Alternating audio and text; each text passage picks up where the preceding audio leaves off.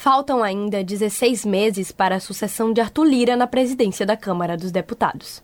Mas as negociações políticas para escolher o próximo presidente da casa já estão em pleno andamento. E dois baianos aparecem como favoritos para comandar a Câmara a partir de 2025. No seu terceiro mandato como deputado federal, Elmar Nascimento é atualmente o líder do União Brasil. Ele é amplamente reconhecido como um candidato forte na disputa, pois conta com o apoio do atual presidente Arthur Lira.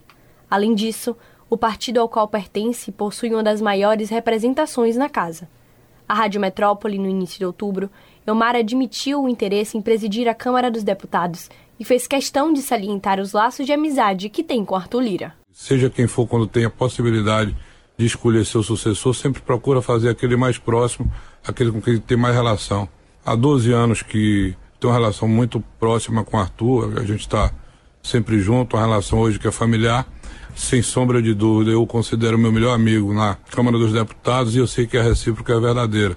Mas falta muito tempo ainda, tem muita coisa e ninguém é candidato apenas porque tem o apoio de quem eventualmente esteja no posto. A relação entre os dois, de fato, não garante a candidatura de Omar Nascimento nem uma eventual vitória nas urnas de 2025.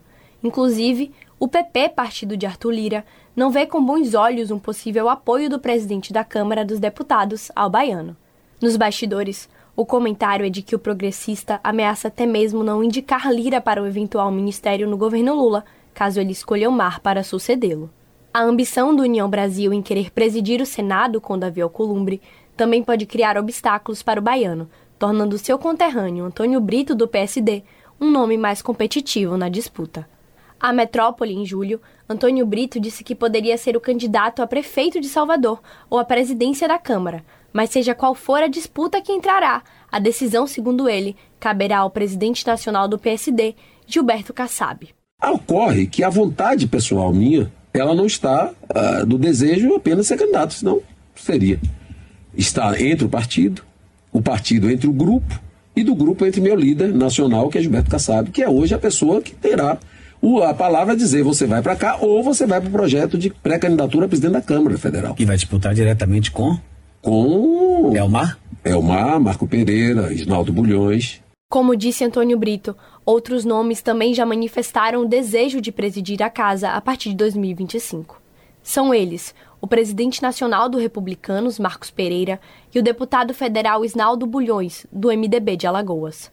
Mas, apesar de Antônio Brito querer pregar cautela, ele tem articulado para fortalecer sua candidatura. Nos corredores da política, comenta-se que teria a simpatia da bancada petista, que tem força suficiente para impulsioná-lo na briga pela presidência da casa. Também há rumores de que o senador Renan Calheiros, do MDB de Alagoas, teria prometido a Kassab apoio do seu partido a Antônio Brito.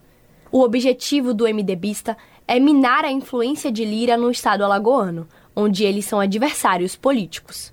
Como jogador com mais poder político nesse cenário, o presidente Lula afirmou que não pretende interferir e que é de responsabilidade da Câmara dos Deputados escolher seu presidente. Contudo, todos estarão em busca do seu apoio, o qual, todo mundo sabe, pode ser determinante. Texto e pesquisa de Júlia Lordelo e Rodrigo Daniel Silva. Júlia Lordelo para a Rádio Metrópole.